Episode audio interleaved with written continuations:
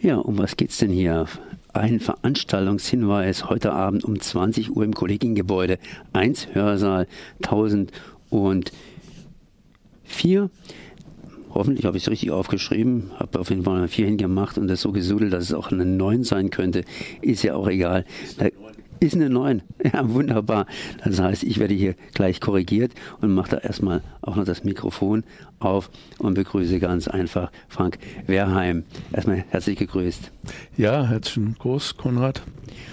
Ja, heute geht es um Steuerfahndung, das heißt Steuerfahndung Inside. Und ich habe hier einen Whistleblower-Preisträger auch vor mir. Und äh, da fragt man sich natürlich, wen habe ich genau vor mir? Ein Steuerfachmann, inzwischen Steuerberater. Aber du hast hier die Seiten wechseln müssen, nehme ich mal einfach an. Sprich, äh, du warst früher auf der Fahnder-Seite und kannst ein bisschen berichten, wie es denn so in den Finanzämtern aussieht. Nicht überall, aber speziell halt hier und da. Vor allen Dingen große Fische, kleine Fische. Ähm, ja, was, was, was geht ab? Vielleicht zuerst einmal zu dir selbst. Hm, weshalb hast du die Seiten wechseln müssen oder die Seiten gewechselt? Ähm, ich habe eigentlich streng genommen nicht die Seiten gewechselt. Äh, es hat in Hessen, in Frankfurt habe ich bei der Fahndung äh, gearbeitet, war 40 Jahre Beamter und in Hessen hat es einen Skandal gegeben, den sogenannten Steuerfahnderskandal. Und der war für mich Anlass, vorzeitig äh, in Ruhestand zu gehen. Ich bin aber dann mit 60 ausgeschieden, seitdem seit 2009 Steuerberater. Und äh, das äh, Ganze hat sich dann so abgespielt, dass ich als Steuerberater natürlich jetzt auf der anderen Seite bin. Aber eigentlich können das Finanzbeamte machen am Ende ihrer Laufbahn, wenn sie aussteigen.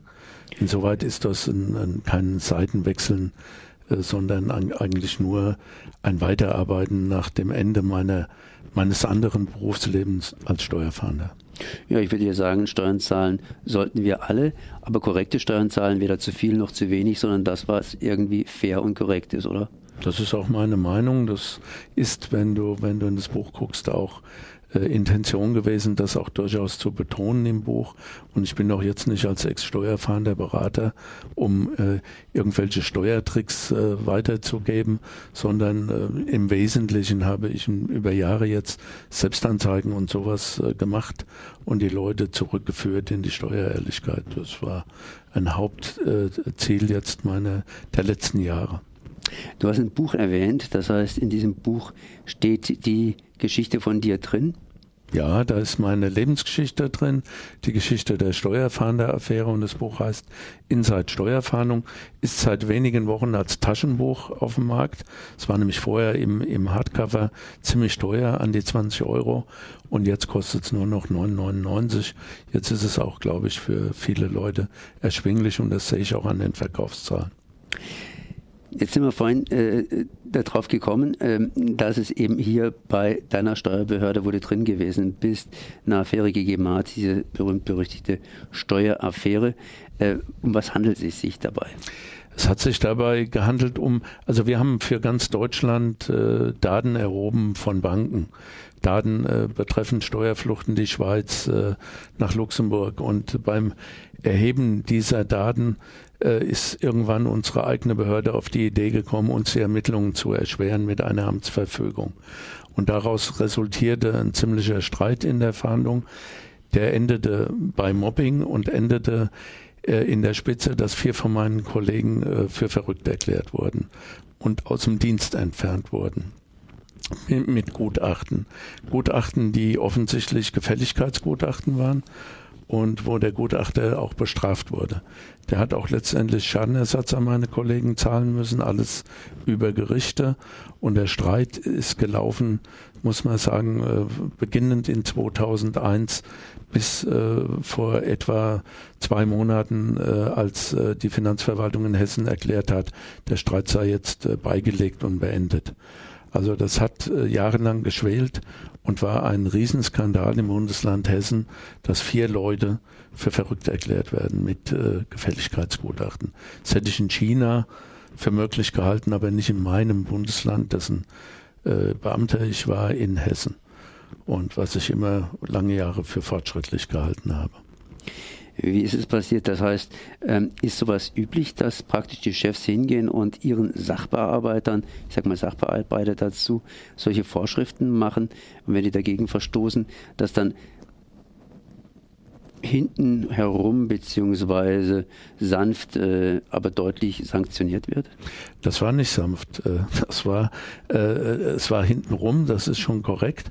Aber die, die, die Verfügung an sich, die da erlassen wurde, war eine Verfügung, die die Arbeitsbedingungen der Fahndung in Frankfurt eingeschränkt hat. Es durften nur noch ab bestimmten Beträgen Ermittlungen vorgenommen werden. Und das führte dazu, dass die Fahnder äh, sich äh, eigentlich aufgelehnt haben und gesagt haben, das ist nicht okay, das ist gegen das Gesetz. Und äh, daraufhin begann irgendwann das Mobbing und endete für viele überraschend. Also man hat Leute dann versetzt, umgesetzt. Also äh, insofern äh, Beamten passiert da nicht viel, aber es trifft trotzdem hart, wenn sie ihren Job nicht machen dürfen, wenn sie einen anderen Job machen müssen. Die Leute wurden krank und aus diesen Krankheiten raus hat man sie zum Psychiater geschickt und er hat ihnen in allen vier Fällen diagnostiziert, sie seien paranoid querulatorisch und das sei unheilbar und die brauchen nie mehr untersucht zu werden. Und das sind vier Leute in der Spitze äh, im Alter von 39 Jahren für immer nach Hause geschickt worden. Und äh, sicher haben die äh, ihre Pension bekommen, eine gekürzte. Aber es ist natürlich ein Skandal. Da wird mit unserem Geld, mit dem Geld des Steuerzahlers gespielt. Das heißt, die sind nicht mehr in den Beamtenstatus zurück, sind nicht mehr bei der Steuerverhandlung. Die sind nicht mehr bei der Steuerverhandlung, die haben sich andere Jobs gesucht. Also ein Kollege, den es am meisten betroffen hat, der ist dann Steuerberater geworden. Ein anderer Kollege arbeitet heute für mich. Ich bin ja als Steuerberater auf der Piste. Und äh, es ist so, dass die nie mehr zurückgefunden haben. Jetzt ist es generell zumindest so äh, ist mir bekannt bei der Steuerverhandlung, dass das Ganze unterbesetzt ist. Äh, stimmt das? Das stimmt und es war dann auch in der Tat in Hessen so, dass man die Stellen der Kollegen äh, gekappt hat, hat die Kollegen woanders hin versetzt, gleichzeitig parallel deren Stellen ausgeschrieben und die mit neuen Leuten besetzt. Wobei man wissen muss, dass die Ausbildung ans Steuerfahnders schwierig ist, lange Zeit dauert, viel Geld kostet. Also es war ich habe immer damals gesprochen, wer immer diese, diese Sachen gemacht hat, der muss also mal äh, irgendwo, der muss der Dachstuhl eingestürzt sein. Es waren verrückte Aktionen, die waren falsch. Äh, es hat auch viel Widerstand gegeben äh, in den Medien. Es hat Untersuchungsausschüsse in Hessen gegeben, zwei parlamentarische Untersuchungsausschüsse. Aber mit dem übrigen, üblichen für Untersuchungsausschüsse üblichen Ergebnis äh, die an der Regierung sagen, alles okay und die in der Opposition, die den Ausschuss beantragt haben, sagen, es ist alles falsch gelaufen. Und äh, ganz schlimm, äh, für mich politisch ganz schlimm, ist immer der Wechsel. Wenn also die FDP nicht mit in der Regierung war mit der CDU, war sie für die Fahnder. Also in der Regierung war, war sie gegen die Fahnder. Die Grünen waren gegen die Fahnder, also jetzt mit der, mit der äh, CDU in der letzten Legislaturperiode zusammen waren, waren sie wieder gegen die Fahnder, haben dagegen gestimmt, dass sie rehabilitiert werden. Also für mich ist Politik und zeigt mir, ich war nie in der Partei, dass das ein Spiel ist, da muss man schon ein spezielles Gen für haben. Ja, das wollte ich eigentlich fragen. Das heißt, was ist bei dieser ganzen Geschichte rausgekommen? Äh, das war ja irgendwo initiiert. Das heißt, äh, da haben irgendwo Leute ihren Nutzen daraus gehabt, dass entsprechend nicht die Steuern korrekt abgeführt worden sind. Naja, äh, ihr Journalisten, sage ich jetzt mal, es war eigentlich euer Job. Ich habe als Beamter ein Buch geschrieben, habe vorsichtig geschrieben, was alles passiert ist. Ich war auch mal bei, bei Pelzig in der Sendung, der hat gesagt, ja, warum schreiben Sie nicht, dass die Politiker das angeordnet haben? Dann habe ich ihm gesagt, weil man das nicht beweisen kann, wie das gelaufen ist. Aber Sie müssen sehen, in Hessen ist die CDU drangekommen. Die konnten in der Schweiz hatte.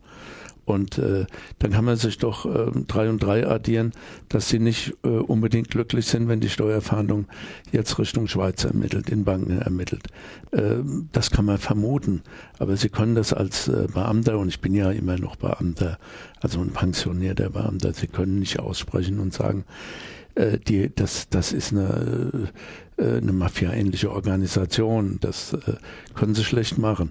Äh, die äh, Journalisten sind da schon ein Stück weiter gegangen und haben diese Verknüpfung auch gezeigt. Und es hat speziell äh, in Frankfurt eine Zeitung, die Frankfurter Rundschau seinerzeit, äh, lange Jahre äh, das Fähnchen hochgehalten und geschrieben, hier passiert Unrecht, hier passieren Skandale und das sind politisch motivierte Skandale. Was ist da genau jetzt nochmal passiert bei diesen ganzen Bankenverschiebungsgeschichten? Können Sie da irgendwas dazu sagen?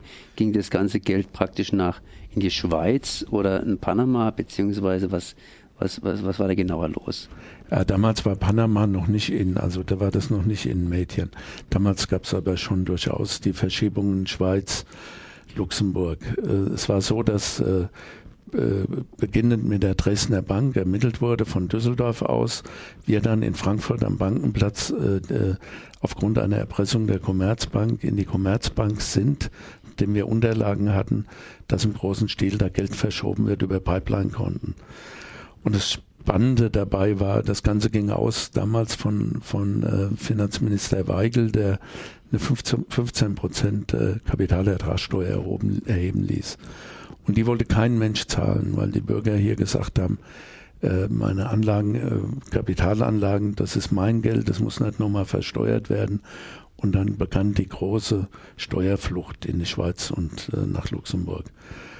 Und als Folge, als dann entdeckt wurde, dass das also wirklich bei allen Banken passiert, auch bei Sparkassen, dass alle das machen, dann ist die Steuerfahndung, nachdem das Verfassungsgericht gesagt hat, das kann die Fahndung ermitteln, ist die Fahndung auf die Banken, ich sag mal, losgegangen, hat Daten erhoben bei vielen Banken, nicht in allen Bundesländern. Es gab Spezialitäten. In Bayern hat man Hypovereinsbank und so nicht äh, besucht. Äh, andere Banken wurden mehrfach besucht. Also es gab dann einen, Schwerpunkt in Nordrhein-Westfalen und auch einen Schwerpunkt in Hessen. Und die Kollegen haben dann äh, die Daten erhoben für ganz Deutschland. Und äh, den Fahndungsstellen das geschickt und daraufhin äh, ist das, was heute die Leute selbstverständlich bezahlen, 25 Prozent auf Kapitaleinkünfte, so wir heute noch welche haben, muss ich dazu sagen. Äh, da ist, äh, das hat sich gewandelt im, im, auch im, bei den Leuten und es hat sich vieles gewandelt. Auch beispielsweise nehmen Sie das Urteil Hönes, dass Prominente nicht mehr so leicht davon kommen, dass es auch ab einer Million hinterzogene Steuern Gefängnis gibt. Da ist einiges im Wandel bei Steuerhinterziehung. Ist einiges ins Rutschen geraten und da ist auch einiges, glaube ich, von den Bürgern anders, wird es heute anders aufgenommen. Auch Zeit im Kauf der Steuer-CD ist auch so ein Thema. Mhm. Was würden Sie sagen, hat sich jetzt hier verbessert oder sind Sie jetzt noch aktuell praktisch in, in dieser ganzen äh, Finanzgeschichte drin, außer jetzt hier als Steuerberater? Ja, aktuell sind Sie als Berater immer mitten im Geschehen und äh, wenn Sie, wenn Sie, ich denke, es ist aktueller denn je. Sie haben jetzt äh, Journalisten, die das weitgehend aufklären. Äh, es sind, äh, nehmen Sie die Panama Papers, Paradise Papers, LuxLeaks. Äh, Whistleblowing ist ein großes Thema geworden. Alle diese Informationen kommen von Whistleblowern. Alle diese Informationen ermöglichen Journalisten äh, mittlerweile weltweit, äh, diese Dinge aufzuklären. Erst vor wenigen Tagen äh, äh, ist im Fernsehen über Cum-Ex wieder berichtet worden. Also diese ganz, äh, die man jetzt mit Strafrecht verfolgt, was man früher als Kavaliersdelikt hat laufen lassen über viele Jahre was den Staat alleine in Deutschland geschätzte 38 Milliarden und das ist nur die offizielle Zahl, die man vermutet und auch in Europa viele geschädigt hat. Also da ist so viel in Bewegung und ich glaube, die Bürger sind es auch leid, dass so viel betrogen wird, sie gleichzeitig keine Zinsen mehr kriegen und äh, Steuern äh, äh, den Hauch der Ungerechtigkeit in sich tragen. Also es ist ein breites, spannendes Thema geworden. Und wenn Sie mich fragen, inwieweit ich da involviert bin, ja, ich werde da sehr oft angesprochen, werde auch oft zu Vorträgen eingeladen und bemühe mich da auch äh, meine persönliche Meinung ohne Parteikouleur rüberzubringen und zu sagen, Steuern in Deutschland, das ist nicht unbedingt gerecht. Whistleblower haben Sie als Stichwort genannt.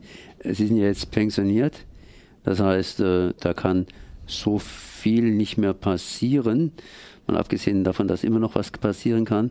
Aber wenn ich irgendwo sitze und was äh, rausgebe, das heißt äh, Firmengeheimnisse verrate, dann kriege ich ja auch entsprechend Ärger. Äh, was halten Sie vom Whistleblower-Schutz? Whistleblower-Schutz in Deutschland ist im Moment äh, aufgrund, die EU hat uns äh, angewiesen, das jetzt was zu machen. Der ist in Deutschland in Kinderschuhen. Es hat sich, äh, es haben sich über Jahre in der großen Koalition die Parteien gedrückt. Die CDU ist dagegen, die SPD ist äh, so lala dafür, macht aber nichts, solange sie in der großen Koalition ist. Aber einzigen, die mir auffielen, war Ströbele mit den Grünen, der ein bisschen was machte. Äh, es wird, denke ich, in den nächsten äh, in der nächsten Zeit sich einiges tun müssen. Und ich halte den für wirklich wichtig, weil die großen Sachen, äh, die passieren, sind überwiegend über Whistleblower ans Tageslicht gekommen. Und es müssen, deswegen müssen für Leute, echte Whistleblower, muss etwas getan werden. Es ist natürlich ein schwieriges Gebiet, weil es gibt äh, auch Whistleblower, äh, die nicht unbedingt äh, hehre Motive haben. Also nehmen Sie Leute, die Steuer-CDs klauen und sich dann als Whistleblower bezeichnen, wenn sie Geld dafür kriegen. Das sind für mich keine echten Whistleblower. Aber nehmen Sie den Apotheker Porwoll, der in Bocholt die, es angezeigt hat mit den, mit den Krebsmitteln, die gepanscht waren. Das ist für mich ein Whistleblower. Und über Snowden, ich glaube, da gibt es keine zwei Meinungen. Vorhin habe ich gesagt, groß-klein. Die Kleinen werden gefangen, die Großen nicht. Hat sich jetzt ein bisschen was geändert? Haben Sie gesagt, was müsste sich noch ändern bei der Steuerfahndung, dass mehr Steuergerechtigkeit erzeugt wird, beziehungsweise dass der Bürger, die Bürgerin äh, die Steuer als gerecht empfinden könnte? Ich fange mal damit an. Ich habe in meinem Buch äh, geschrieben, dass äh, wir durch den Föderalismus immer noch viel Kleinstaaterei haben.